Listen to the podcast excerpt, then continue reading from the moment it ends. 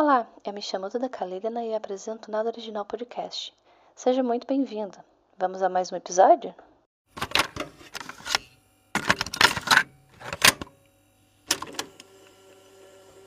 Oi, gente. Finge que nunca me viu na vida, tá? Nope. A gente tá começando mais um episódio. Finalmente. Seguinte, segundo o dicionário, o, o artista, ele é quem exerce uma das belas artes, especialmente pintura ou escultura. É também a pessoa que interpreta uma obra musical, teatral, cinematográfica, coreográfica, atua, canta, dança, por exemplo, um artista de cinema. O artista também é tido como um indivíduo sensível. Nas palavras de Oscar Wilde, nenhum grande artista vê as coisas como realmente são. Caso contrário, deixaria de ser um artista. Mas a arte em si surgiu antes do conceito do Renascimento e de lá para cá as formas de produzir arte passaram por muitas mudanças. Então, Schoffen, que vocês não sabem quem é, mas ele vai se apresentar. Em meio a tantas funções, eu vou deixar um questionamento para você destrinchar aqui e explicar para o público. Afinal, qual o papel do artista? O que é arte? Como é que se interfere na sociedade, meu amor? Por gentileza, se apresente, convidado de hoje. Oi, gente, meu nome é Miguel Segundo. Eu sou multiartista da Paraíba, no Brasil. Sou ator, dançarino, performer.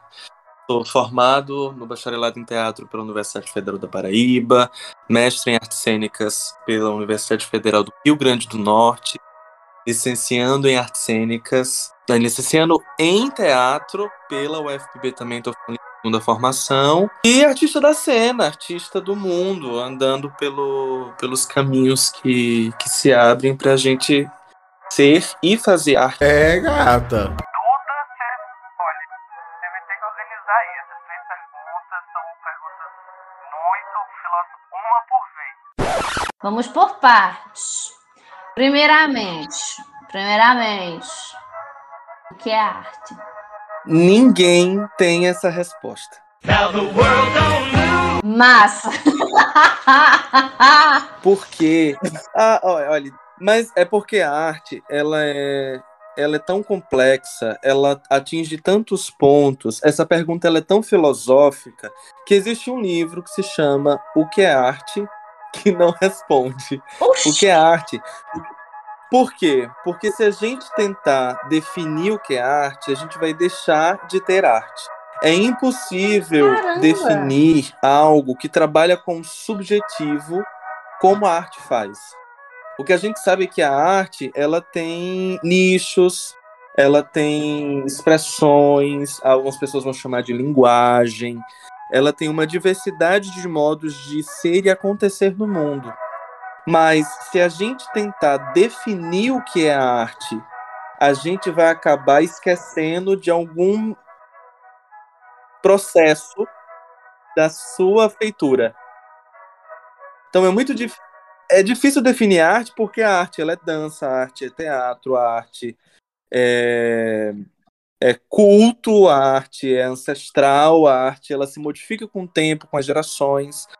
A performance mostrou isso, o teatro contemporâneo mostrou isso, né? O que era arte, o que é tido como, por exemplo, arte é, como é que eu posso, rupestre, arte barroca. O conceito de arte ela vai se alterando e ela vai se dilatando. E quanto mais ela se dilata, mais fica difícil de definir o que ela é, porque ela se coloca de maneiras tão diversas que fica difícil encontrar um denominador, um conceito que abarque tantas expressões diferentes. O que...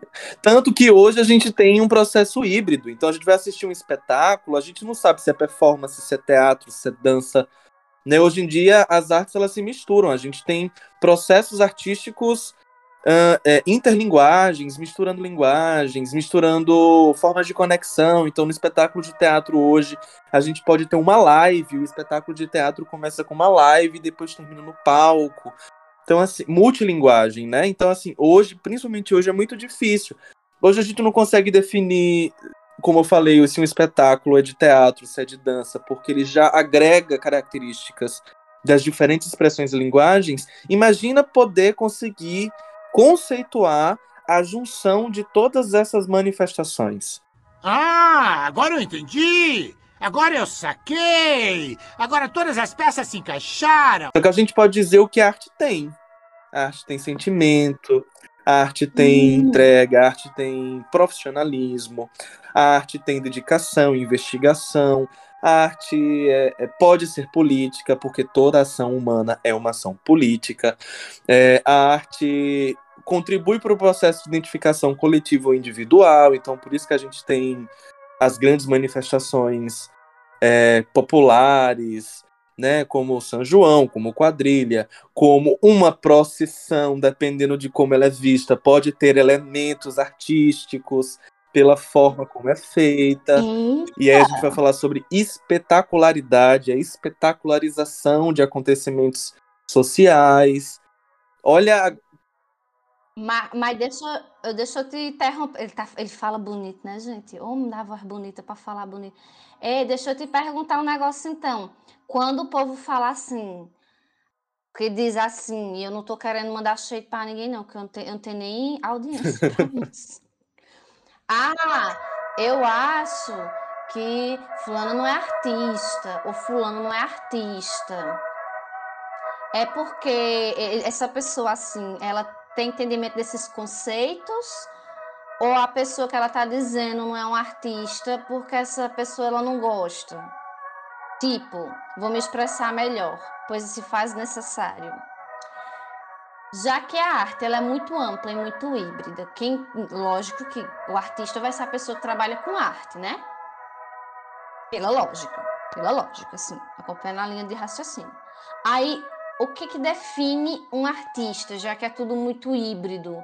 Como é que eu posso chegar assim e dizer, ai, Miguel é um artista?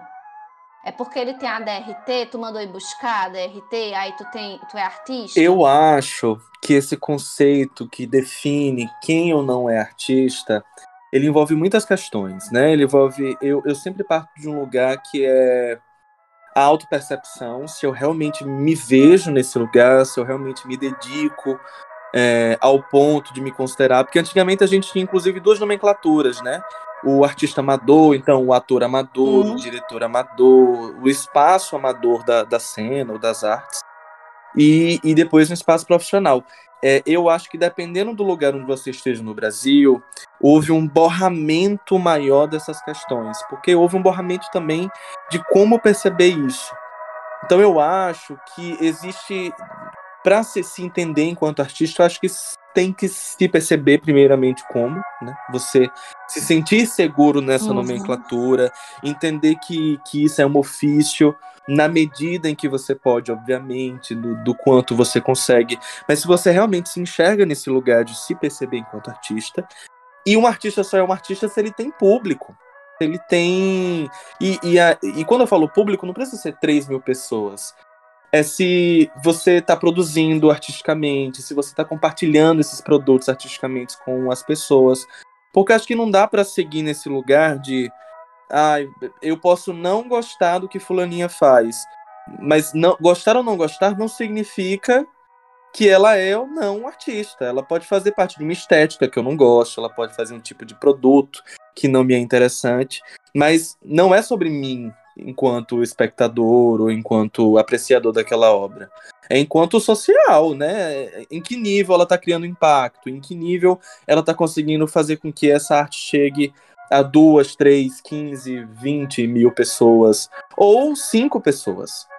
O, a proposta de um artista é mobilizar, é transformar, é, cons é conseguir um nível de transformação através desse produto que cria um nível de reflexão, que nível, cria um estado de conexão, por exemplo.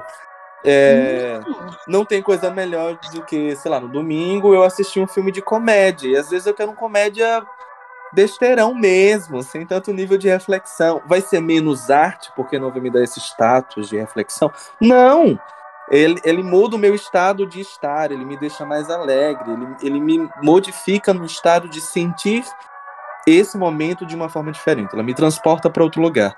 o, o lugar, é, esse espaço de transformação, seja ele reflexivo, político, é, de um estado sensorial do momento, ela é uma capacidade artística. Ela é uma capacidade de transformação vinculada a uma linguagem, vinculada a uma expressão, né? A gente tem a performance enquanto linguagem ou expressão aí para falar sobre isso. É uma ação concreta, geralmente. É uma pessoa que interfere no seu cotidiano e te faz refletir sobre uma coisa.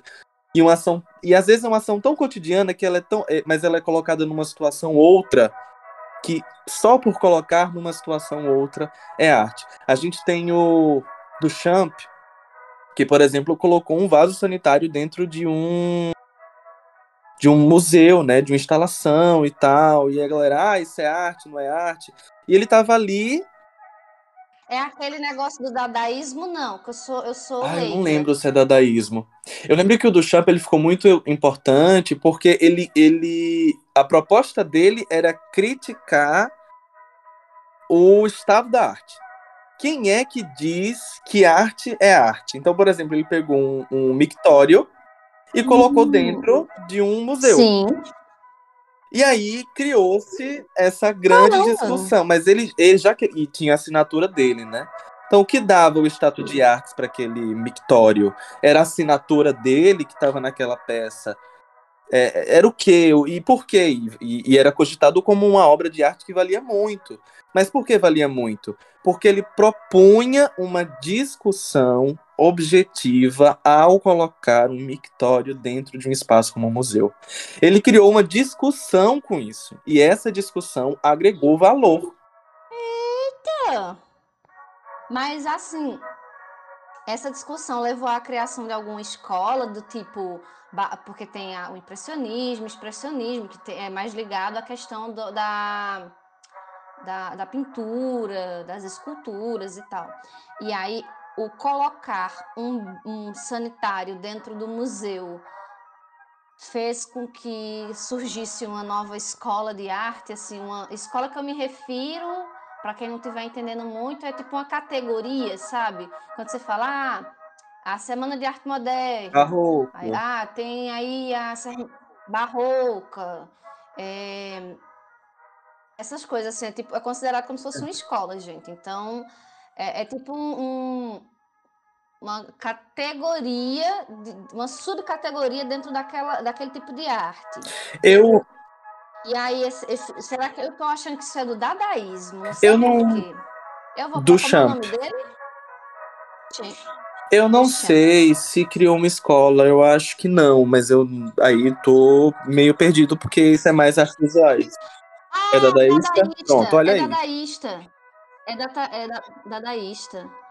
Ele, ele ajudou a criar o movimento dadaísmo. Porque o movimento dadaísmo, dadaísta, dadaísmo, ele, ele é de uma vanguarda europeia e é que acontece. Ele. Esse homem é, é velho, é. esse homenzinho. Ele foi. Bichinho, já morreu. ele vem justamente para quebra para fazer essa quebra do, do que do que se transforma, do que, é que se cria a arte. Ele expressa o, o, descontentamento com a violência da época lá da Primeira Guerra. E aí também tem questões, obviamente, né, com, com a política, porque como, como tu falou, né, a política sempre está ali de alguma forma envolvida. E quem define, né? Uma pergunta que você fez, é quem define o que é arte? Se é esse traço mais bonito, se é quem define o que é, que é expressionismo, expressionismo é aquele momento, quem é, porque geralmente isso é parte da elite, né? E o que era produzido nas massas, nas comunidades, não era visto como arte. E hoje a gente tem Anitta Queen, Queen, mostrando aí que tipo Anitta Queen, não, porque ela tá, ela atualmente ela é considerada a dona da toda, né?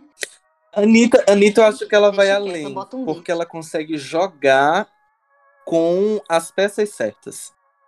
Ela joga, inclusive, com a imagem negativa que é proposta sobre ela. Ela consegue. Ela faz com que. Ah, sabe aquela frase do fale bem ou fale mal, mas fale de mim? Só que não como. Não como. Ela, ela consegue. Ela consegue construir um espaço midiático e midiático. E, e a Sim. mídia já é algo que e complexifica o lugar da arte. Porque, por exemplo, hoje a gente tem um lugar de que, pronto, ator, né? Parece que você só é ator se você Hum. fez uma novela, se você fez um filme que foi extremamente divulgado no cinema brasileiro e tal, né? É, Parece que você só é artista se você está na mídia, se você está na grande. Miguel, eu vou te pedir só um segundo que meu gato quer sair. Eu entendo. E a porta tá, a porta tá aberta. É porque a gente se relaciona através da. A gente, a gente depois do processo de mia, mi. Mediatização. É, ó, palavra bonita. Essa tava difícil pra mim, trava a língua. Eu também falo chique. Olha, querida. O acesso, o acesso que por muito tempo foi muito, de certo modo, elitizado às produções culturais, ela se tornou um pouco mais popular. E aí outros espaços perderam visibilidade, como por exemplo o teatro físico, né? O espaço teatro, que a gente vai lá e tem um palco à italiana, né? Porque hoje a gente consegue ter acesso a meios artísticos de- no celular, na TV, né, no computador, de vários modos. E aí acaba que para muita gente a arte é só aquilo que está na mídia. Pronto. Exatamente. Então, por exemplo, eu eu acho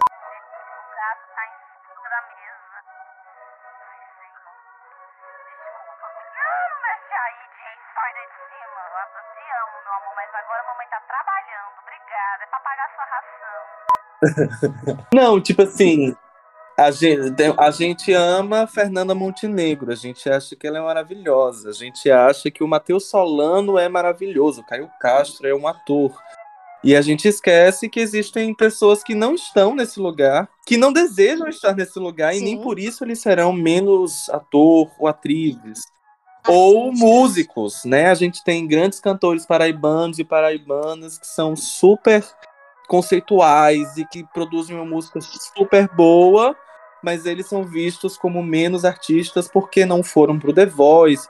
Eu- E não é questionado se querem ir para esses espaços, é, não, é porque você não foi. É- é- é- surge sempre como uma demanda, como um negócio que você tem que fazer, porque você tem que fazer. Eu posso estar toda equivocada, porque geralmente eu estou. Mas, porém, contudo, todavia, com letras garrafais para completar o espaço da linha, eu acho que, na minha opinião, particularmente, há uma, uma ideia de que você só é artista se você for famoso. Se você não tiver fama, se você não, se você não é famoso, se você não está indicado pro Grammy, se você não tem um Oscar, você não é um artista, você é só um pobre lascado. Sim, e isso, isso se. Mas Pausa. Existe, existe, acho que existe um pouco disso sim. E, e isso ainda se complexificou ainda mais com as redes sociais. Né, a quantidade de, por exemplo, a gente tem ah, eu- tem vários casos recentes, né, de gente que é famosa na internet. E aí eu digo famosa, nunca trabalhou artisticamente, mas ganha um determinado trabalho midiático que é artístico. E aí existe uma galera que está há anos trabalhando com arte, não consegue esse tipo de visibilidade e deseja ter esse nível de visibilidade. E essa pessoa que é famosa por outras coisas acaba ganhando esse status de artista porque vai fazer um trabalho, né? Enquanto e aí eu não estou apontando uma questão sobre é, se essa pessoa é artista ou não. É sobre a quantidade de outros artistas que estão há muitos anos trabalhando, que poderiam desempenhar esse papel muito bem, esse, é, ocupar esse espaço de forma muito legítima e muito interessante, e que não existe abertura para essas pessoas. Não, e assim, tem. Eu não, se tiver. Tu que é o profissional aqui, né? Tu tem aí as coisas todas. Os crachá tudinho. Ó, eu posso estar toda enganada nesse rolê, mais uma vez, pois sou a pessoa que tem dúvidas. Por isso que eu, eu sou a que, a, a que pergunta. Como se Miguel não tivesse dúvidas. Mas assim, às vezes eu acho que é muito do bagulho de vender. E tem outra coisa, vender o que para quem? Porque para para prestar atenção, não vamos citar nomes, Pois, não queremos levar processinho. É, supondo que essa pessoa que tem um, na, numa rede social vários seguidores, mais do que Jesus, ela consegue vender um produto que tem que chegar numa grande audiência, tem que ter um grande público. Não pode ser cinco pessoas, tem que ser tipo cinco milhões. E aí você tem um artista que está aí na estrada há muito tempo. Né? E por estrada eu quero tipo assim, 10, 12 anos estudando teatro, fazendo uma bebe, ou, fazendo cinema amador, o independente, né? Como, se, como também se pode chamar. Só que essa pessoa não tem muitos seguidores, ela tem tipo os seguidores de Jesus, 12. E aí ela não vai vender muito. E como o mercado pede retorno financeiro, eu acho que a gente acaba entrando. Eu acho que a gente acaba entrando num looping que não é muito legal, que é o do como é que eu vou contratar alguém que tem talento, mas não me dá retorno financeiro? Por que, que eu contrataria alguém que, não, que tem talento, mas não me dá retorno financeiro, se eu, como bom editor, fazendo lá o trabalho de Eisenstein, poderia fazer essa pessoa que me dá retorno financeiro porque atende a uma, a uma estética, que a gente sabe que isso existe. Saca, assim, será que muitas vezes essa desqualificação do, do trabalho artístico não passa pelo lucro? Não, ele com certeza passa. A gente está falando sobre um mercado, a gente está falando sobre um sistema político-social neoliberalista, capitalista, que vai colocar isso à frente de todo o outro processo. E eu, inclusive eu, né? Existe um discurso assim de, ai, porque a arte, ai, vamos fazer arte porque a arte é bela, porque vai dar esse nível de transformação enquanto artista. Não, tem isso, sim, obviamente tem, mas todo produto artístico que eu produzo, ele tem que ser comercial. Ele tem que vender, ele tem que pagar minhas contas, ele tem que ser rentável. Só que existem várias estratégias para possibilitar que isso aconteça. E aí eu vou dar um exemplo bem positivo, eu acho que agora. Você está em Portugal, acho que você não está acompanhando. Tá tendo uma novela das seis chamada Mar do Sertão, em que, que é gravada aqui no Nordeste brasileiro e que a maioria dos atores são do Nordeste. Não que ignoraram o fato de colocar artistas, atores e atrizes é, da grande mídia, do eixo Rio-São Paulo, ok mas também não é, fizeram com que todo o elenco fosse desse, desse lugar sul, sudeste, sabe? E a novela tá fazendo um grande sucesso, sim, inclusive. Sim. Então, eu acho que existem modelos híbridos, né? Como a gente pode fazer esses ajustes. Agora, o Nordeste está passando por um processo de grande incentivo da produção de cinema. Então, a gente tem, eu acho que, uma, uma nova série da Amazon Prime que foi gravada aqui que conta com muitos artistas nordestinos. Então depende do conceito, depende de como você vai divulgar esse produto, depende de que estratégia de marketing você vai utilizar para fazer isso. Se é esse marketing mais voltado para essa figura ou se é sobre o produto, a importância desse produto, a importância desse tema, como é que ele vai ser apresentado. Então existem vários elementos que eles têm que ser pensados. E aí, falando sobre financeiro, por exemplo, isso é estratégia de marketing. Existem várias produções Netflix que não estão eixo Estados Unidos e que ganharam o mundo. Sei lá, Round 6, por exemplo, quem imaginaria que Round 6 ia ser Round 6, assim? Ia rodar em La Casa de Papel. Sabe? É, é, não, ok, passou, passou, ninguém uhum. ouviu, mas também não era Hollywood. Exatamente, não era hollywoodiano, mas existia um bom. Tem outra coisa também, para pegar, para puxar sardinha, sardinha não, mas para puxar pamonha pro nosso lado, porque a gente gosta de milho, pelo menos eu gosto. O filme O Alto da Compadecida, ele foi barulho na época que ele foi lançado. Muito! Houve, houve boatos de que a gente fez barulho em, em, em Hollywood. E, eu, e assim, foi um bagulho assim, dos cinemas, de, da galera sair para assistir o Alto da Compadecida e não querer assistir as produções daquele local. A informação que chegou para mim nas aulas de cinema, tá? Se foi uma informação errada, eu peço desculpa. Mas eu vou, eu vou seguir acreditando que é verdade. Mas, mas eu acho que sim, porque nesse período também do Alta Compadecida, do filme, tava num período exportação, inclusive, teatral muito regionalista, por exemplo. Então, existem os, os períodos, e a história escola, né? Pronto. Houve um período Ah, Houve um período da produção artística nordestina que foi extremamente regionalista, né? Então a gente teve ah, alguns exemplos do teatro paraibano. É, Val da Sarapalha, que foi um é um dos espetáculos até hoje mais comentados no Brasil, porque foi para fora do país, porque teve toda uma pesquisa super desenvolvida no- com um grupo de teatro Piolim, aqui de João Pessoa. É, foi um espetáculo, é, é- é discutido nos livros de história do teatro brasileiro, esse espetáculo. A gente tem. é, isso é Val da Sarapalha. Que mal eu pergunto, fala de quê? Ele é bem regionalista. Teve um processo, por exemplo, de um dos atores que ele era um cachorro e todo mundo conseguia ver esse cachorro nesse ator. E aí ele fez um processo de imersão, que eu, a história que eu sei, né? No, no Mercado Central aqui de João Pessoa, e uma alcateia de cachorros acolheu ele, porque ele passou um tempo vivendo com esses cachorros. Foi nesse nível. Cara, Foi nesse nível. A gente tem- mu- muito. Chupa Stan- Stanislavski está, está, Está orgulhoso. orgulhoso.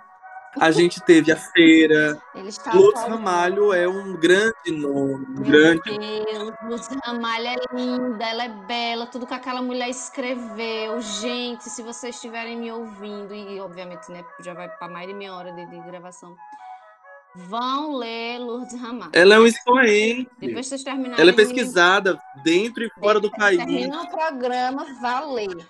A gente, então a gente tem, a gente tem na verdade uma série de produções que trataram do regionalismo como modo de exportar é, esse lugar que era a, a Paraíba, Alagoas, Sergipe, é, o que era o Nordeste. Isso foi muito propagado.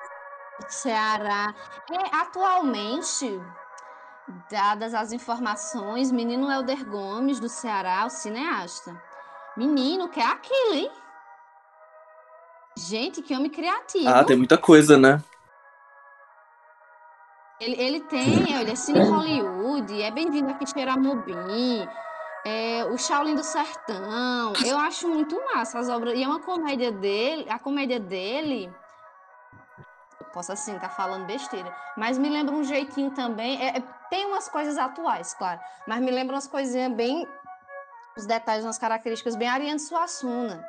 Que eu gosto dessa comédia. Porque ela é regionalista também. Então, ela leva características desse é, lugar. é, a gente se identifica, né? É, o, o que também resultou, eu, na minha opinião, e enfim, não é grandes coisas, nesse lugar genérico. O que, o que suscitou para outros estados também esse lugar genérico do nordestino, como sertanejo, como a falta. Porque muitos desses espetáculos tratavam sobre a migração, tratavam sobre essas dificuldades do sertanejo. Então, Lourdes Ramalho tratou muito sobre essa perspectiva, né?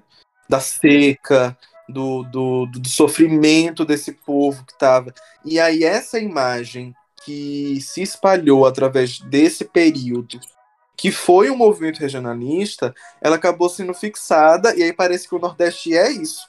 E só produz isso. Essa, essa imagem. Porque a a gente tá falando de arte, né? A arte ela cria um processo imaginário, né? Um universo imaginário. E a arte ela nos ajuda a conceber um processo de identidade individual e coletiva, né? Você falou, eu me, eu me vejo nessas coisas, eu me vejo nisso. Só que a gente que está aqui nesse território, a gente vê isso e muito mais. Quem só tem Exatamente. Quem não está nesse, nesse território e, e, e não percebe, e, e não está nesse território, não percebe esses, essas outras linhas, essas outras entrelinhas, e tendo contato só com espetáculos regionalistas, acaba criando o, o processo identitário de que o Nordeste é isso. Olha a importância da cultura e da arte. ela nos ajuda a criar. A gente tem o imaginário de, de ser brasileiro, do patriotismo, também por conta das manifestações artísticas e culturais que a gente tem é, no Brasil, né? É, samba, ok, mas frevo, cavalo marinho, é, é, maracatu.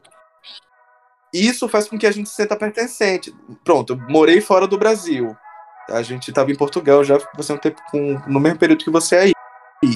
O quanto simbólico para funk numa festa, porque eu me senti em casa. Isso é processo de identificação, isso é processo de identidade coletiva. Eu me sinto pertencente ao lugar. Escutar funk numa balada em Portugal fazia com que eu ficasse mais relaxado, fazia com que eu ficasse mais tranquilo, porque a gente estava em casa. Então, assim, é, é, a gente às vezes não consegue dimensionar a importância da arte na vida da gente, mas a gente não conseguiria viver sem arte um dia.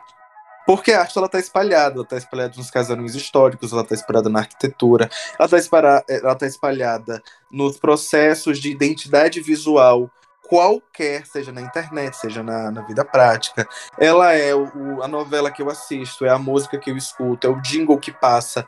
Ela é o conjunto de tudo isso.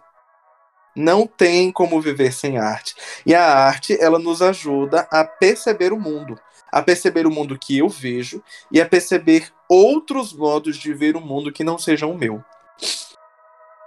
Essa é importante. É, e, e aí, é isso que causa a reflexão. É isso que causa o processo político. Né? Porque se eu vejo sempre do modo que eu vejo o mundo, eu não consigo me desenvolver, eu não consigo ver outras possibilidades, eu não consigo é, criar outras, vis, vislumbrar outras coisas que eu já não tenha programado. A arte ela toca em tantos lugares, né, nesse corpo e a gente quer dar falar sobre corpo físico, corpo energético, corpo sensorial, é, mas a, junção de tudo isso, a, a junção de todas essas percepções de corpos nos ajudam a vislumbrar futuro, resolução de questões, pensar em questões, né? Não é à toa que a novela no Brasil ela é quase uma escola. A gente só consegue discutir questões a nível nacional. Às vezes, se não é pelo jornal, é por uma novela. Aí surge uma personagem trans e aí fala sobre transfobia. Aí só quando surge na novela e parece que o Brasil para para pensar e refletir sobre o que é o universo trans, o que é que as trans só. Aí aí o jornal se utiliza da novela, o programa de entretenimento se utiliza da novela para discutir essa pauta, né? Isso como racismo, isso como outras questões sociais uh, que a gente tem e que não são poucas.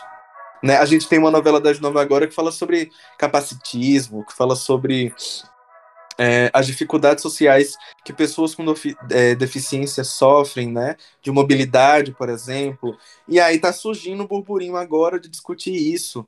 Né? Olha a importância disso. E a gente está falando sobre um viés artístico. A novela é arte. Sim, sim. É, tem um. Quando tu falou, parece que só se aparece na, na novela, quando no, jornal, né? Quando aparece na novela é que gera o burburinho. Eu lembrei de Dona Fernandona no Beijo Lésbico que ela deu na novela aí, que eu também só vi. Eu não, eu não acompanhei a novela, mas eu vi o, o burburinho. Que era todo mundo, ai, e velho, aquela mulher, aquelas duas mulheres já idosas, se beijando, muito desesperador, estão querendo então tudo quer só aparecer, porque tem muito disso também. Porque não é porque é lindo que tá aparecendo na TV, na novela, que necessariamente quem tá vendo vai olhar para aquilo e pensar: hum, idosos beijam. O problema não é o idoso beijar outro idoso, é um idoso beijar uma criança. Se é que vocês entenderam. E eu acho que entenderam bem. Mas, assim, é, é muito forte esse que tu falou das novelas, para não perder a linha, porque até pouco tempo atrás, Portugal não produzia as próprias novelas. Era só novela. É, era só novela brasileira. E é interessante. Sim, porque a, a gente que. É interessante que baixa um crítico, baixa um Isabela Boscov, que a gente fica assistindo, a depender, né? do que está passando, você assiste e fica nos dois um. Mas que critério, mas que classe! Ou eu imediatamente tenho crise de ansiedade. Você fica navegando por entre esses dois memes, porque por um lado, às vezes para o, olhar de quem é brasileiro e tem televisão e assiste TV, porque é importante lembrar, nem todo mundo tem acesso.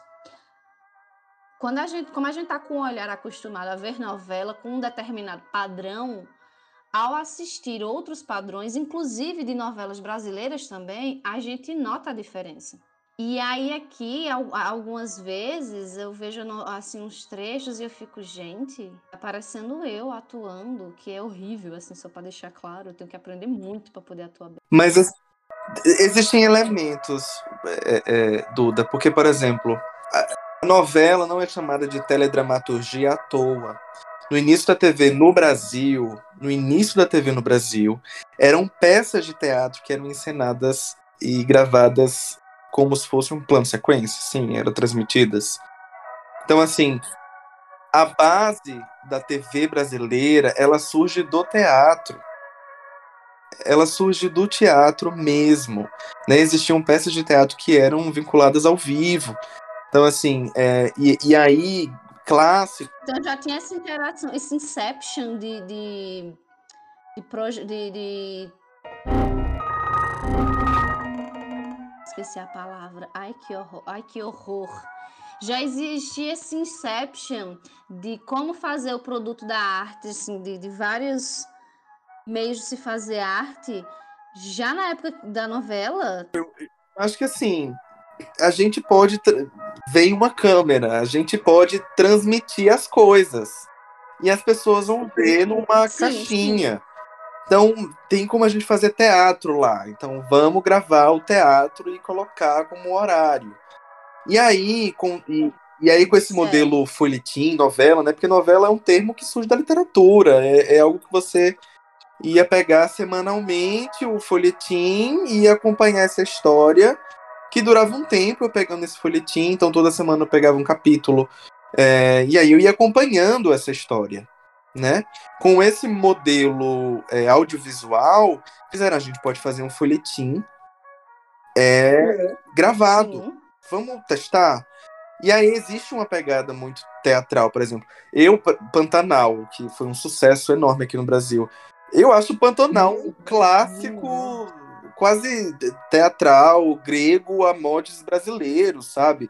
Você tem uma figura fantasmagórica que se transforma, você tem um encantado, você tem um embate bem específico, o menino que é da cidade, que não come carne, mas o pai dele é fazendeiro e criador de gado. Você tem o mocinho, que é esse menino que se apaixona, é o menino da cidade que se apaixona pela menina, e aí é o extremo também, né? A menina que não tem contato com nada, que ela vira onça. Então, assim, são elementos de, de dramaturgia clássica aí. Só que foram repaginados. Uhum. E esse lugar de trabalhar sobre o Pantanal, mais uma vez, é um elemento que vai trabalhar o quê? Identidade nacional. A gente. A novela trouxe um sentido de identidade nacional através uhum. da, da imagem é, natureza pantanal, pantanesca, que há muito tempo não vivia. E aí, mais uma vez, é político. O Pantanal gravado em 2022 tá totalmente diferente do Pantanal gravado há 30 anos atrás. O que está acontecendo com essa natureza? Já não tem tanto rio, já não tem. E isso foi colocado como questão, foi apresentado como questão, né? E, e só para não perder o mote da última fala, assim, é, o, eu falei sobre aquela questão política, né, da arte e tal, que é, algumas questões surgem através do jornal, outras questões atra através dessa camada artística, né, e eu citei a novela como exemplo, e a gente tem tantas outras possibilidades, como peça de teatro, é, espetáculo de dança, minissérie, se voltou para mídia, mas eu vou dar um exemplo na mídia ainda. Que é não, de boa. Quando o tema surge no jornal, ele surge de uma maneira dura. Ele fala sobre o acontecimento. Porque o jornalismo, e aí você pode falar muito melhor que eu sobre isso, ele, ele tem uma camada ali emotiva? Tem. Mas não é tão forte, porque na minha concepção, ele vai tratar sobre o acontecido. Não é. Não vai tratar sobre a história da Não pessoa é. até o que aconteceu. Assim, é, tem a parte que pode soar como contar a história da pessoa e seus xeroléus, porque existe a área documental. Só que o jornalista que vai estar apresentando o, o- o jornal, o telejornal, ou é, escrevendo a matéria, ele deveria trabalhar com a imparcialidade. Então, tende a ser uma coisa mais fria, porque a ideia é que o jornalista te apresente o fato e não tome partido. Sim. Só que pode acontecer de um dia de William Bonner dar uma boa noite, respirar fundo e falar: Estamos todos cansados.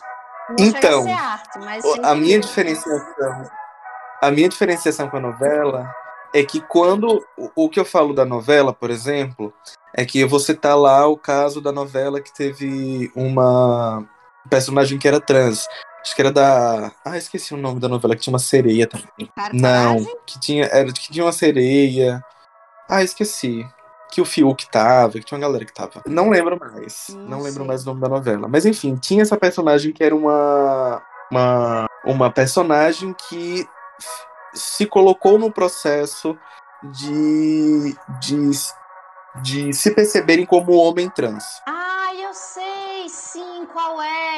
que é o Imperador, não. O- Não, é não. Não, era Comendador? não. Era outra novela. Outra novela. E então tinha é o, é, o Silvério Pereira, que é maravilhoso, ele fazia uma drag queen também. Essa novela, de forma muito didática e sem tornar o termo didático pejorativo, foi uma novela que ajudou muita gente. Império. Não, não foi Império, não. Não consegue, né? Essa novela tinha uma personagem trans. tinha também, tinha também. Mas não, Não, era essa. essa. Essa passava pelo processo de transição mesmo, sabe?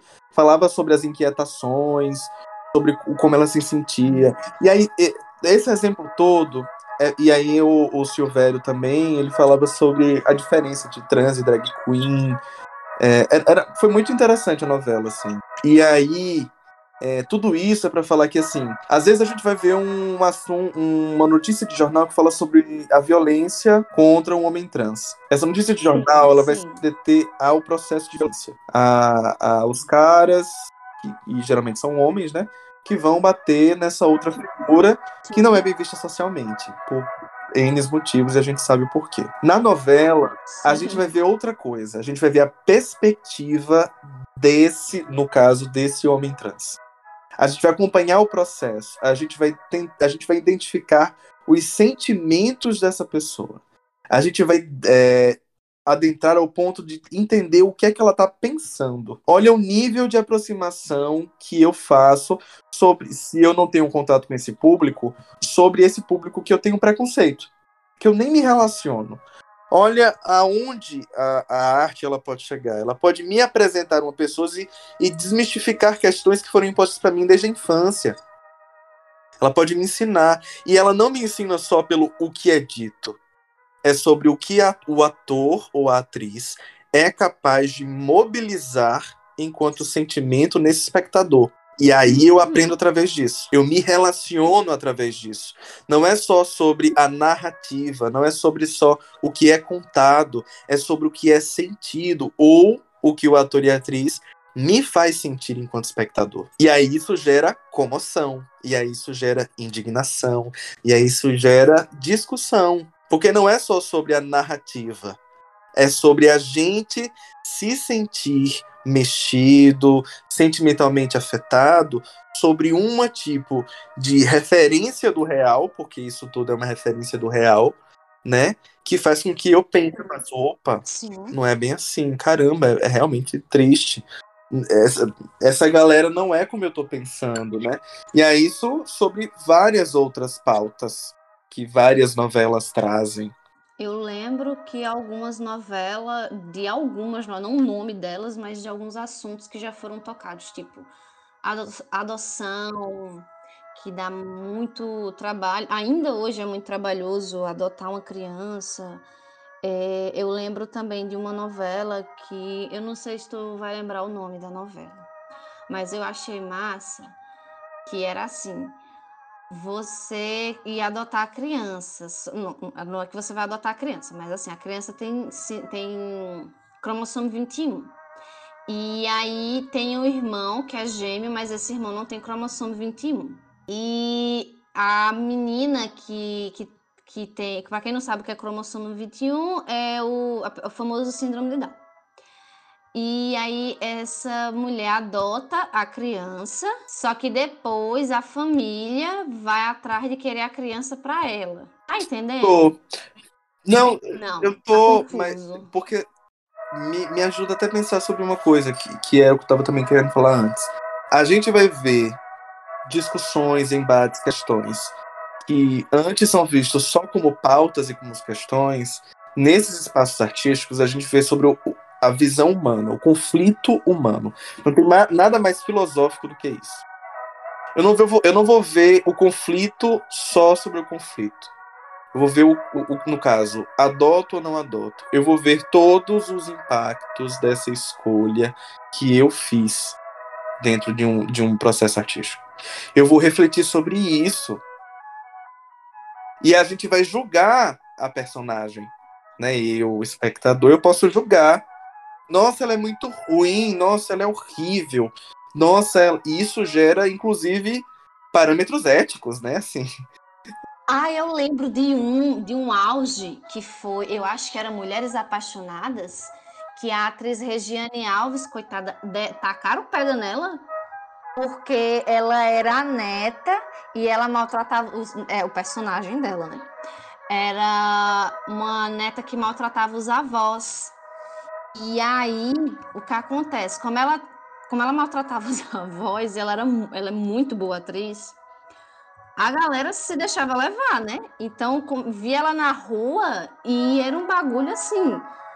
Como assim você tá. Ela era Doris. E aí, é tipo, como assim você tá ba- eh, mal- ma- maltratando seus avós? Você não pode fazer isso. Então, atravessava o campo do, do lúdico, tentando te explicar uma questão social e te levava pro hater ao vivo, porque a galera geração alfa talvez não saiba, mas o hater já foi ao vivo, assim, não, te- não tinha Twitter há um tempinho atrás. Na rua, sim. É tipo, moça, é só um personagem, é personagem, coisa nenhuma, aí taca ali o pau. Era, era assim.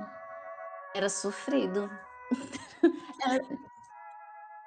já de, de atores e atrizes serem lixados na rua, serem expulsos de espaços. Que era um processo. Hoje, eu acho que hoje a gente já consegue diferenciar mais. Eu acho que a rede social, por exemplo, um dos. Porque tudo tem seu ponto positivo e negativo, né? Então, por exemplo, a rede social fez com que essas figuras, artistas, que se tornaram famosas também, elas tenham outro tipo de contato com seu público. E aí isso faz com que eu humanize mais aquela figura, que eu consiga separar o que ela faz no teatro, o que é bom. Mas também. Mas também acabou desenvolvendo outras questões, né? Assim, de, de ser um espaço onde eu tenho que coabitar todos os minutos da minha vida também, porque se eu não posto, eu- enfim, é, é muito complexo esse lugar. É uma faca de dois gumes, porque se você achava que a plataforma ia dizer, ah, não, ok, olha aí, Miguel, ator, vai fazer o personagem de um vilão na série. Beleza, eu já sei que é Miguel, que Miguel não é aquele vilão. Massa. Ele vai só atuar. Por outro lado, Miguel vai ter que morar além da casa dele, dentro das redes sociais, porque ele vai ter que dar o ar da graça, ele vai ter que dar opinião.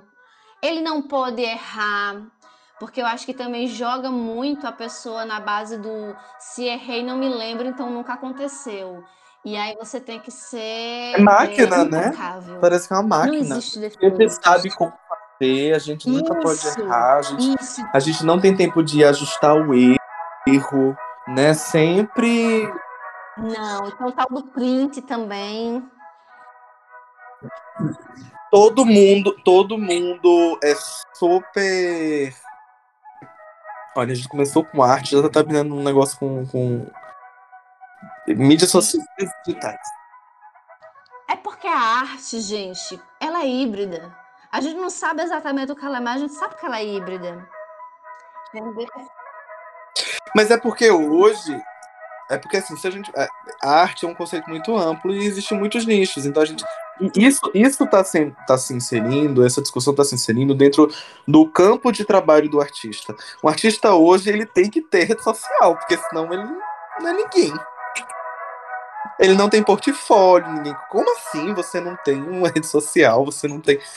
A não ser que você. Porque veja bem, a não ser que você tenha uma assessoria top que possa fazer assim. Vamos pegar um artista que está num patamar de vida assim que você pensa, não, aí é surreal.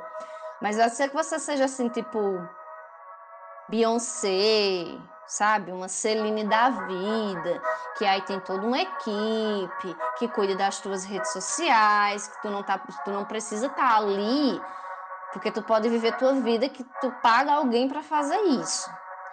A não ser se, meu amor, boa sorte, você vai, você espirrou, você vai ter que tirar foto, você vai ter que fazer toda uma narrativa para prender o grande público. Porque os stories, os stories são o the new reality, o the keeping up with the artista. Sim. Ou também você já chegou num patamar de não ser esquecido. De, de já ter cativado você já cativou um público que lhe acompanha e que não vai lhe abandonar. Exemplo, Tiago York, por exemplo, que de vez em quando faz um ano sabático, volta e, joga outra, outro produto. O que, o que eu acho, inclusive, que deve ser muito bom assim mesmo, né? Tipo, você trabalhar feito um louco durante o ano e no outro ano parar, produzir, pensar, refletir, artisticamente fazer isso com mais calma. É, mas nem todo mundo pode fazer isso, né? Tipo assim, isso é muito raro. É muito. Isso, é muito difícil. É um, é um ser isolado que aproveitou a oportunidade que passou na frente dele e, está aí fazendo uso, uso contínuo, porque. Nossa É, é difícil você se sustentar com arte, nossa, é um negócio Não, surreal. e se assim. sustentar? Me tira uma dúvida. É muito. Va- Vamos entrar, já que a gente está falando de mercado, de marketing, de, de, de, de mídia e seus cheruléus e portfólio. Meu jovem, do que vivem, do que se alimentam? Me explique. Como vive um artista? Do que, co- como se manter? Porque assim, ah, Nos últimos quatro anos, só para pontuar uma informaçãozinha aqui, galerinha do meu coração. Segundo a boatos, que eu peguei aqui da Agência Brasil, que agora a gente tem uma ministra da Cultura, né, para nossa alegria. A ministra Margarete Menezes, inclusive, saudades do show, que mulher maravilhosa. Ela anunciou o desbloqueio de um bilhão para a Lei Rouanet. E aí esse dinheiro estava retido desde o início do ano passado, do apocalipse do governo anterior. E aí essa medida, ela vai beneficiar 1,8 mil projetos até o fim do mês de janeiro. Que é em algum momento entre agora e a vinda de Jesus, porque janeiro parece não quer acabar mais.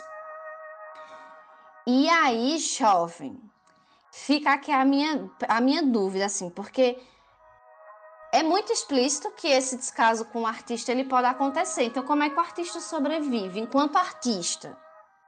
Você que é artista. Eu, eu posso voltar um ponto antes, que eu acho que é importante, que é um ponto polêmico. Explica a Lei Rouanet. Que pra- Exatamente. Eu queria explicar Por gentileza. Que inclusive não se chama mais. Não, não existe mais Lei Rouanet. Hoje se chama Lei de Incentivo à Cultura. Né, o nome acho que foi já cortado. Acho que inclusive por conta do, do mau uso, né? um- Em relação a isso. O que acontece Uma repaginada na. Deram repaginada. O que acontece com a lei Incentivo à cultura. Rouanet hoje é a lei de incentivo à cultura? É uma lei onde eu submeto um projeto artístico e ele e não no último governo, né, Uhum. mas antes do último governo, ele passava por uma comissão de curadoria que analisaria Certo. esse projeto. Com o projeto analisado e aprovado, eu ganhar, eu ganho um certificado onde eu posso fazer a captação da verba para a realização desse projeto. Como é que eu faço a captação desse dinheiro? Através de empresas e ou institutos. Uma porcentagem de um imposto que seria pago dessas empresas para o governo federal, ela é redirecionada para o desenvolvimento desse projeto artístico. Então, o que geralmente se faz, olha, isso babado, é né? benefício para o artista e para a empresa. Por quê? Porque a empresa vai não vai tirar Sim. nada do bolso, ela vai destinar o dinheiro que ela já ia destinar enquanto imposto para um grupo de teatro, um grupo de dança, um show. Em troca, é, esse grupo, esse projeto vai divulgar a marca dessa empresa e ainda pode fazer algumas atividades específicas para essa empresa, para divulgar o nome dessa empresa. E dados de 2020, 2021, acho, a cada um real investido para a cultura, um, um real e cinquenta centavos retorna como mecanismo econômico dentro da sociedade. Investir na cultura tem retorno direto. Não existe Deixa perda de valor. Agregar E aí- informação nessa informação que tu passou agora. É, para você que tá ouvindo a gente, meu querido Original, meu querido Adorable, meu querido ouvinte, é o seguinte. Não dá, isso é uma clássica, que meu professor, assim, já não me dá mais aula, mas assim, uma vez professor já era. Meu professor Rômulo Azevedo falou uma vez o seguinte: não dá para fazer cinema sozinho.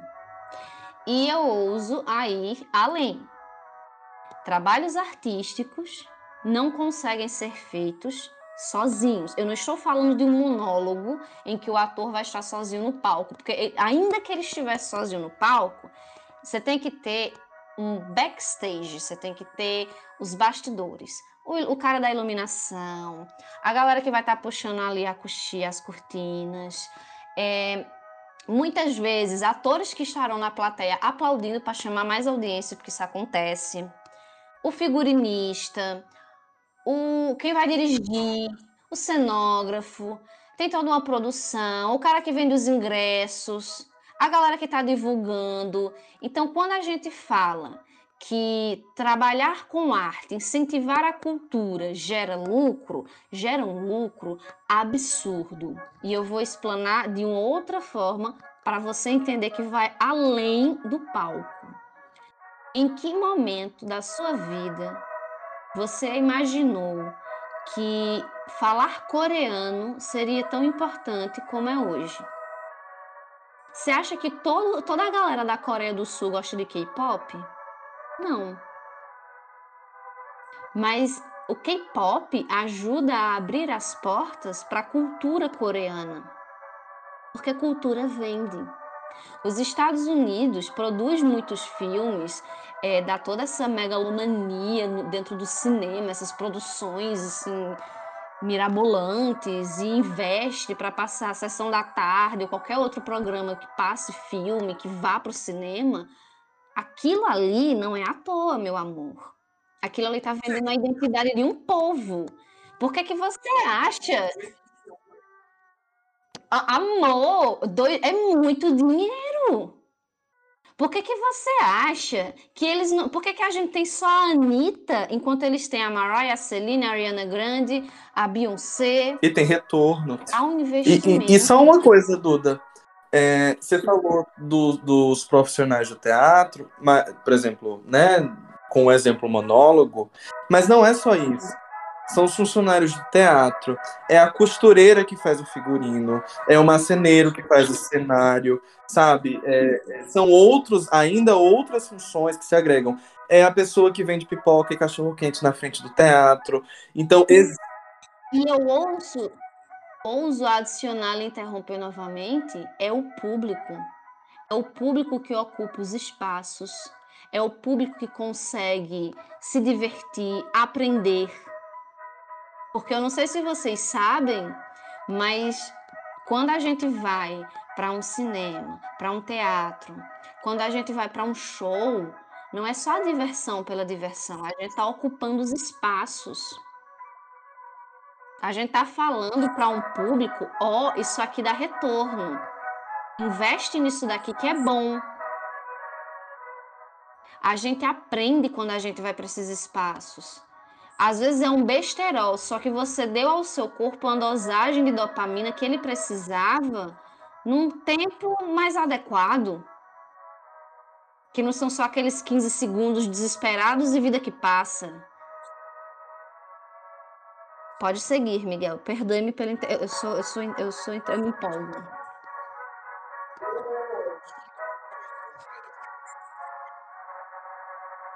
Não, eu acho que, que é isso, assim. Eu só queria fazer aquele adendo para falar que não só são áreas, sabe, do teatro que ganham dinheiro, né? Existe todo um suporte direto e indireto de pessoas que vão se beneficiar com essa rede que é instalada através das manifestações artísticas, das produções artísticas. Mas, enfim, falei da Lei Rouanet, da antiga Lei Rouanet, a Lei de Incentivo à Cultura, de forma breve, para também não tomar muito tempo para falar que existe uma dificuldade muito grande de se sustentar através da própria arte, por conta de várias questões, né? Existe o desestímulo de, das pessoas irem a manifestações, a apresentações, existem poucos meios de divulgação. Eu acho que existe um fator educacional muito problemático, né? O, é, é, que arte está sendo desenvolvida nas escolas, é, como é que isso está sendo feito, a gente tem uma disciplina, só que essa disciplina dá conta de, de tudo isso, né? Todo, isso está funcionando, porque houve uma discussão na base educacional de a gente ter as quatro linguagens artísticas dentro da escola. E não um professor ambivalente que vai dar conta de todas as linguagens. Porque, por exemplo, hoje a gente tem uma questão educacional bem complexa. A gente tem uma vaga que é para professor de artes, e aí você vai ter que dar aula das quatro linguagens: teatro, dança, artes visuais. Tanto? Teatro, dança, Não. artes teatro, visuais. Tá faltando uma. Música. Música. Música. E aí, a nossa formação dentro da academia é uma formação por linguagem, por expressão. Então, eu não sou formado mais em artes. Eu sou formado em teatro, sou formado em dança, eu sou formado em música. Como eu, que fui formado numa linguagem específica, dou conta de ensinar essas outras linguagens. Né? A gente tem documentos que contribuem, ok, mas mesmo assim não é uma tarefa tão fácil, né? E e aí, como é que essas linguagens estão aparecendo? É, só aparece para dizer é dia dos pais, é dia das mães, é Páscoa, para fazer uma apresentação, para cumprir um currículo? Ou a gente está construindo, de fato, experiências interessantes com esses alunos e alunas? A gente está fazendo com que esses educandos e educandas tenham um nível de, de compreensão. Não que a gente quer formar atores, atrizes, músicos e músicas, mas é, como é que eu posso falar isso? Expor através dessas linguagens artísticas um modo de se relacionar com o mundo, um modo de perceber o mundo de várias formas. Tem gente que vai se, se aproximar mais da música, tem gente que vai se aproximar mais da dança, tem gente que vai se expressar melhor através delas, e isso não significa que eu vou seguir isso profissionalmente, mas que eu tenho um lugar de percepção uh, através da arte, onde eu possa me vincular, onde eu possa me expressar, onde eu possa me colocar no mundo.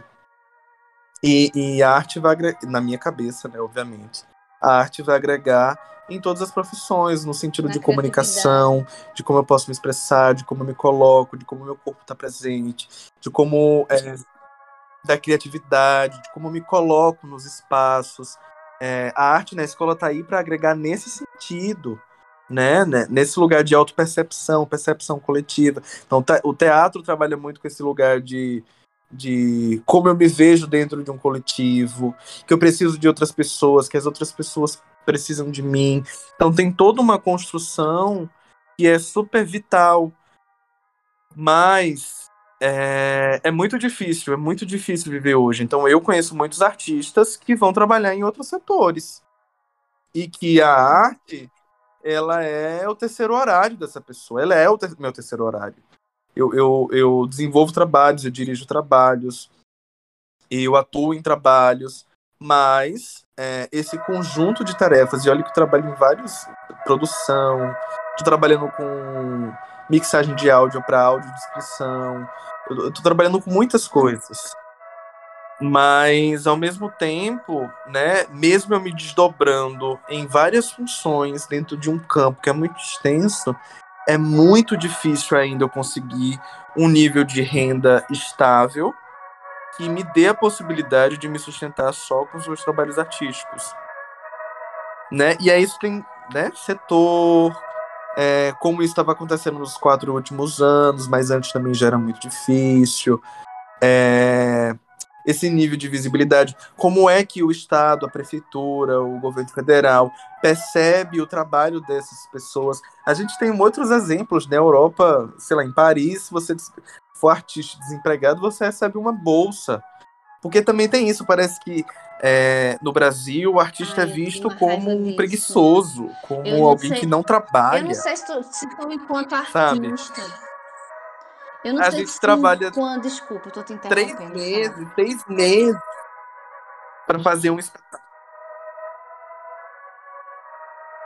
Não, é tipo assim, a gente passa três meses, seis meses para produzir um espetáculo, com uma pesquisa, com, com um investimento, às vezes a gente tira do próprio bolso para fazer um espetáculo.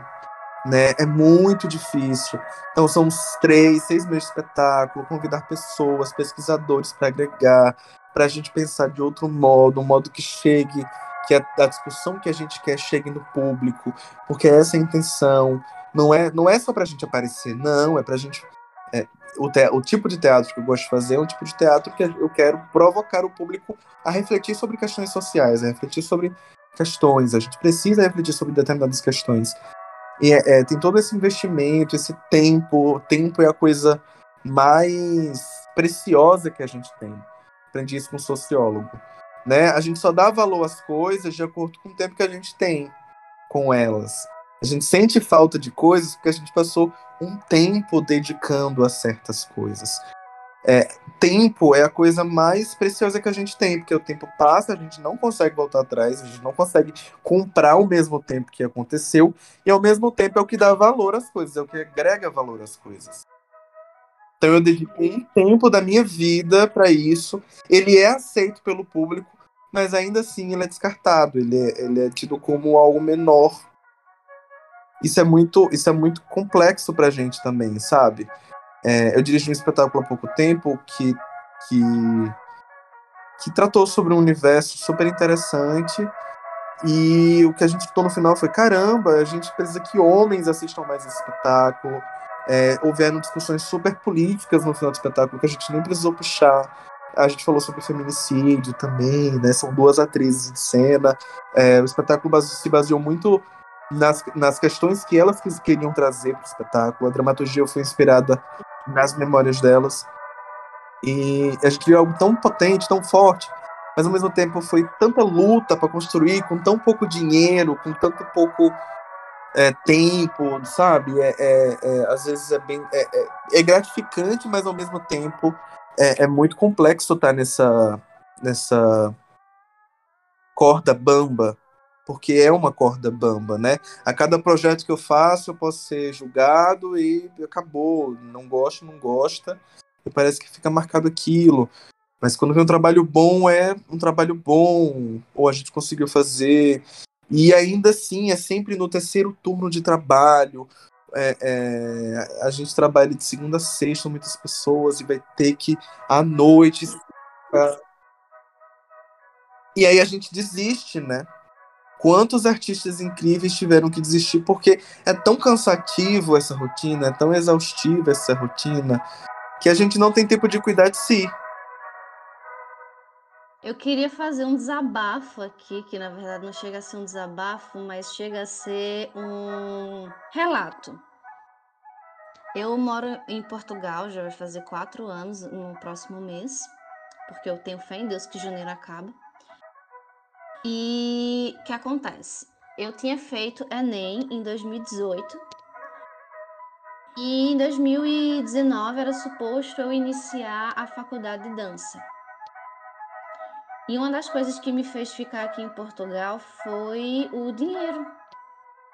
Porque é muito dolorido você saber que não é tão fácil. Lógico, assim, eu não gostaria de lembrar para vocês que não sou rica, tá? Mas não é tão fácil e não é tão motivador você trabalhar como artista quando você escuta que a arte ela não tem uma função importante, ela não vai te dar um retorno. E eu nem sou nenhuma grande dançarina, mas desde pequena eu gostava de me expressar com dança. Fiz teatro na escola, fiz dança na escola, queria trabalhar com isso, ainda tenho muita vontade, inclusive o podcast, eu criei ele com essa intenção assim de desabafar, de falar sobre assuntos que eu adoraria estar falando numa peça de teatro, num filme, numa série, mas que num primeiro momento é mais prático estar falando aqui. E assim, fica aqui o recado, não vai ser fácil, tá? Não vai ser fácil, vai ser bem difícil, mas é possível. É possível sim. Miguel é uma prova disso, a Elsa também, inclusive mandar um beijo para Elsa, para quem não sabe quem é a Elsa, é o marido de Miguel que ganhou um prêmio, ele me fofocou esta informação. Ele ganhou o prêmio de melhor ator. Na peça que ele estava apresentando. Ele só esqueceu de me falar o nome da peça. É, ele foi indicado, foi indicado. É, Formigas bebem absinto no armazém do caos. Mas assim, Duda, tem como, tem como, mas também assim, se sustentar da prática cênica é algo muito difícil, muito complicado. E aí vai depender de territorialidade, de questões culturais, de acessos, de instrumentos públicos e privados que vão lhe possibilitar chegar a fazer isso, mas também viver numa corda bamba. Então, por exemplo, o, hoje, né, na, do que eu vejo, do cenário que eu vejo, estou situado em João Pessoa, na Paraíba, capital paraibana o que eu vejo são muitos artistas de renome nacional, inclusive, que se vincularam, por exemplo, à educação. Então, são professores de artes, por exemplo. É, meu último trabalho foi como professor de teatro. Então, é, eu, não, eu não me afasto da, da, do meu campo original, mas eu agrego meu campo original a outro. No caso, geralmente é educação sabe? Isso acontece muito, isso acontece muito. A gente tem várias pessoas, vários artistas renomados daqui que estão nisso. E eu, vou falar por mim agora, eu tenho a sorte de gostar de ser professor. Eu gosto da sala de aula. Eu gosto. Então, assim, é, eu, eu adoro ver é, meus alunos e alunas se desenvolvendo dentro desse espaço, pensando em questões que não pensavam, conseguindo produzir suas cenas, conseguindo se colocar, se posicionar. Porque, é, é, dependendo do espaço educacional, né, se ele é formal ou não formal, a questão não é a preciosidade da obra artística. Isso vai ser caso essa criança, adolescente queira se desenvolver profissionalmente. Mas é fazer com que essas pessoas elas consigam se posicionar, né? Consigam colocar suas questões, se, se identificar com questões, se posicionar com questões, é, se ver em espaços, ter observado em espaços, isso ajuda na comunicação, enfim, tudo isso agrega muito. E aí eu me sinto muito feliz. Eu, eu gosto muito da aula para adultos. Para adulto, eu adoro dar aula para adultos. Gosto muito bom. Mas crianças e adolescentes é muito bom. Eu vou ver se eu faço um curso esse ano ainda. Eu fiz um ano passado. Me ensina, mestre. Gente, ah, eu queria mandar um, queria mandar um alô bem gostoso para Toninho Miranda. Eu acho que tu chegou a conhecer Toninho. Toninho, ele, ele é, gente, é o seguinte, Toninho, ele é figurinista, mas assim, ele também consegue, assim como o Miguel, ser o dono das coisas todas, entendeu? O dono dos troços. Porque Miguel é surreal como aquela criatura deu a volta por cima em tantos problemas e com arte. Como você falou, não é fácil de se manter com arte. E Toninho vem se mantendo como figurinista. Ele tem o um ateliê dele, Toninho Miranda. Então, assim, quem estiver ouvindo o, o podcast, estiver na região, no eixo Rio-São Paulo, Toninho tá por lá. Ele é, ele é paraibano, ele tem formação na área de, de design e ele faz roupas, assim, que até Juliette, os dançarinos de Juliette, sim, Juliette do BBB, usaram os figurinos de Toninho. Mas assim, Toninho passou por muita coisa. Xuxa, né? Ele fez pra Xuxa também, se eu não me engano, pro programa Sim, da Xuxa. pra, pra rainha, pra nave da Xuxa. Ele é lindo fazendo o que ele faz, é surreal. E tem isso também, né? Por exemplo, ele. é, ainda existe isso que eu acho muito problemático, que eu não tenho muito interesse, que é esse campo migratório.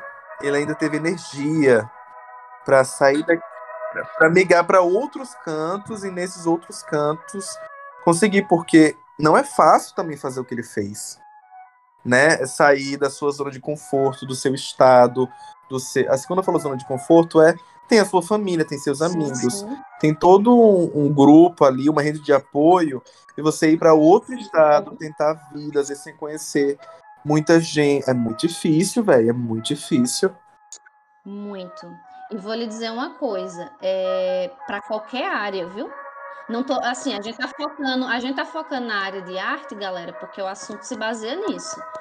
Mas assim, com qualquer área, eu admiro muito, eu admiro muito a coragem de vocês, gente. Às vezes eu me sinto assim, é, covarde de não ter ficado no Brasil e ter feito a aula de dança, porque a Amanda também é professora de dança aqui, muito linda. Todo o trabalho que a Amanda faz é uma coisa assim incrível. Já ganhou tanto prêmio aquela danada. Maravilhosa. E com dança, com dança, sabe assim? E eu fico, cara, que coisa mais incrível. Então, assim, eu, eu acho que o, o querer mudar, passear por outras áreas, Miguel, tem muito a ver com necessidade de trabalhar o ofício. Eu vejo que, que eu tenho eu tenho necessidade de trabalhar o ofício, então tem dias aqui que eu, que- eu queria pedir desculpa aos vizinhos, mas assim, eu, eu, eu solto meu gogó. Entendeu? Eu, ah, quero cantar essa música, eu vou cantar essa música. E aí já fiz aula de música para aprender um pouquinho de técnica vocal. Vou retomar esse ano, porque tem sido uma fonte de alívio. Eu não trabalho como cantora, eu não trabalho como produtora, eu não trabalho como atriz, como dançarina, mas eu consigo me aliviar cantando. Mas, é, mas eu acho que essa é uma das lindezas da arte. Você não precisa ser ah, o artista, a gente, a gente profissional, assim. Porque a arte é pra isso. Tem coisa melhor do que você relaxar um pouco e às vezes ir pra um karaokê e cantar e desafinar. E tá tudo bem. Tá tudo bem nesse espaço desafinar. Mas a gente libera energia, a gente se eh, relaxa, a gente muda o modo de como tá nosso peitinho, um peito dentro, sabe? Às vezes a gente tá com incômoda, só precisa liberar uma energia. E a arte é um caminho para liberar essas coisas que às vezes nos prendem, né? É por isso que a gente vai assistir um filme, é por isso que a gente vai assistir uma série, é por isso que a gente vai ir um show. Legal, bem louco, empolgante.